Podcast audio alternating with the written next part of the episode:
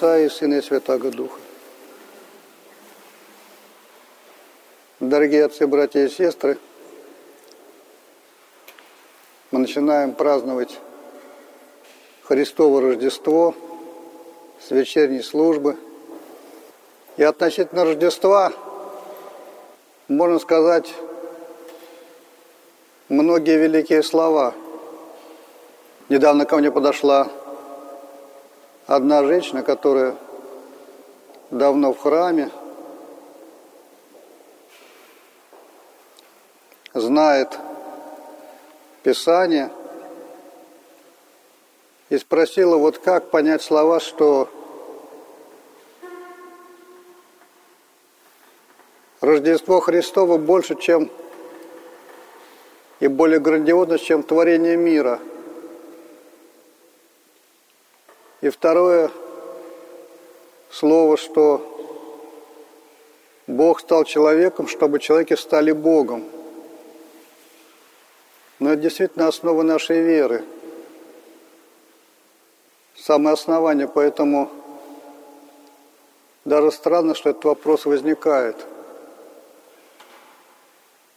Потому что что значит сотворить мир – даже из ничего. Мы видим, что когда Бог творил мир, Он не напрягался, не мучился, не страдал. Он сделал, вот как художник сотворил некоторые художества. Как в символе веры говорится, поэт, который сочинил этот мир – а потом он взял и с этим миром соединился. Мир как некая одежда. То есть этот мир возвысил до себя. Конечно, не просто создать этот мир и человеков, наделенных свободой, похожих на самого Бога. А второе – это самому стать человеком, соединиться, как говорили богословы, неразлучно, неизменно, неслиянно и нераздельно. То есть соединиться навсегда, самому стать частью этого мира, и этот мир возвесит до себя человеков. Ну, то есть сотворить, по сути, самого себя заново. Взять такое произведение. Человек, человеки мы такого сделать не можем. Что бы ни творили, сделать что-нибудь себе подобное мы не можем.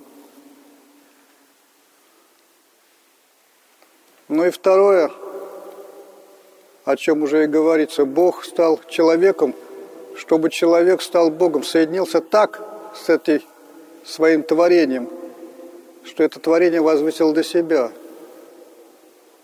Когда мы говорим «Отец наш, Отче наш. Но мы должны понимать, что мы говорим. Потому что здесь в храме не пустые слова произносятся. Если ты называешь Бога Отцом, то ты Его Сын. Не по рождению, но по усыновлению. Как если в какой-то семье усыновляют человека, он получает все то же, что и дети, теми же правами обладает.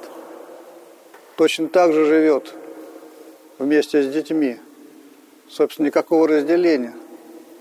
То же самое пред... сделает и Господь.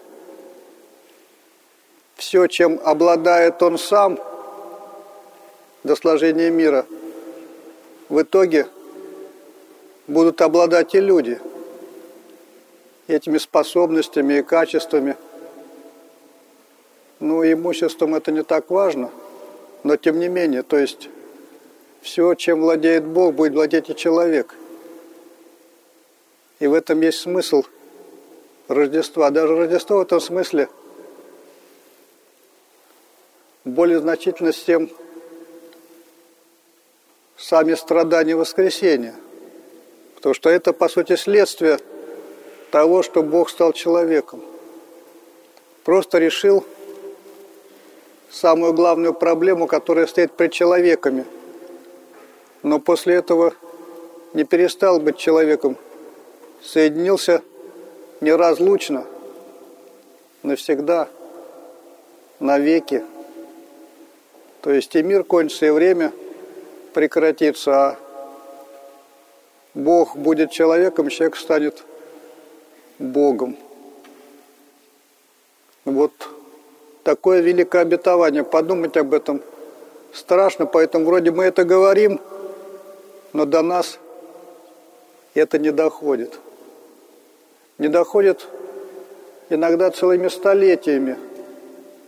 Действительно, то, что написано в Писании Духом Святым, то, что произносится в церкви за богослужением, эти божественные формулы,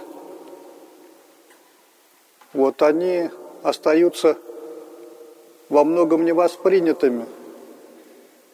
Именно опираясь на Писание, на Откровение, люди потом разбирались столетиями, а кто к нам пришел, а что, собственно, произошло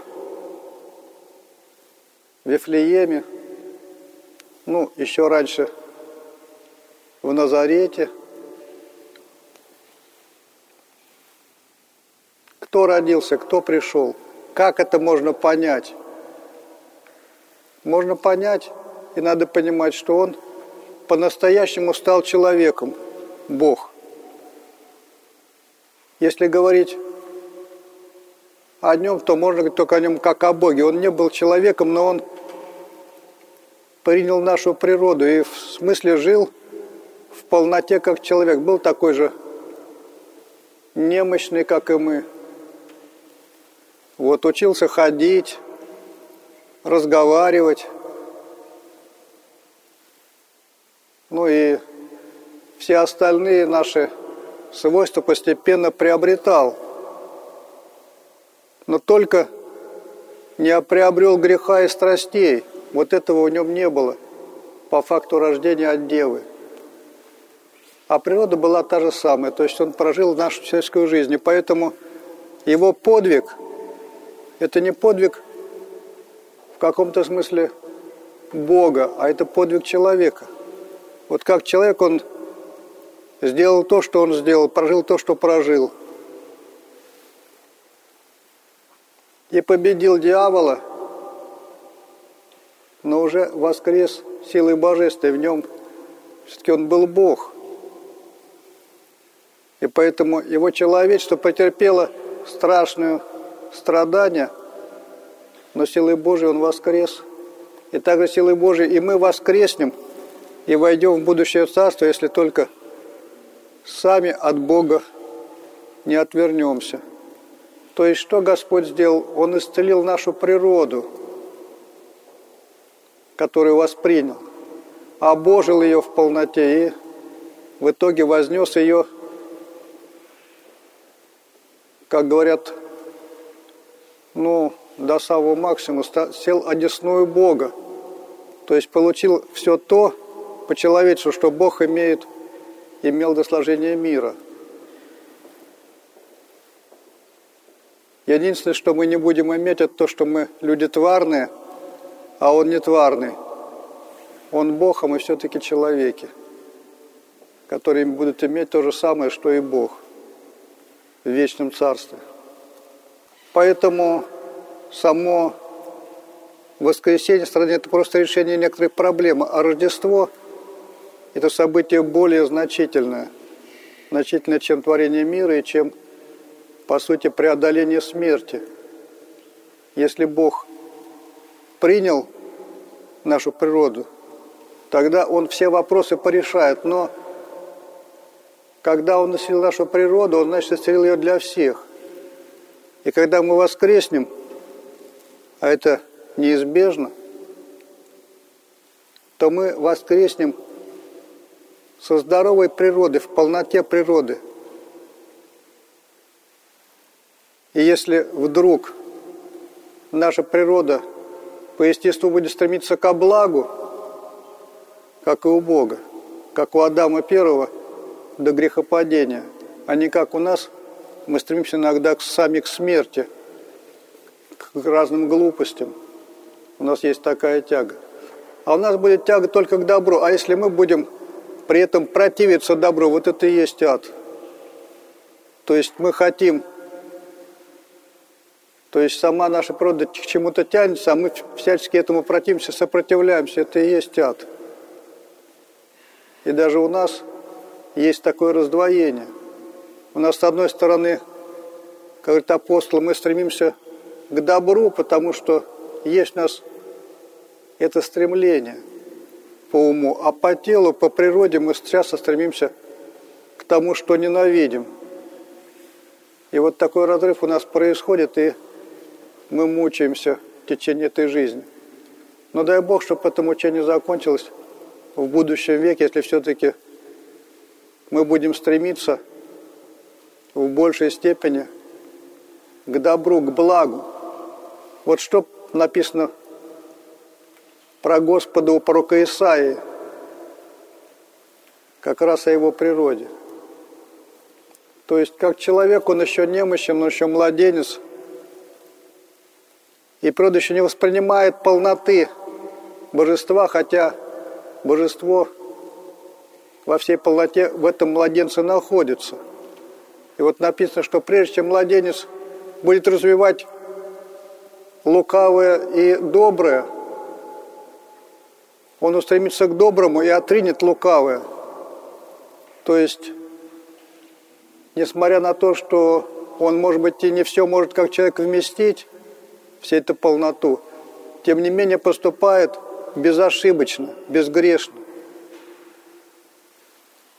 Вот и эти слова очень важны для понимания человечества Христа.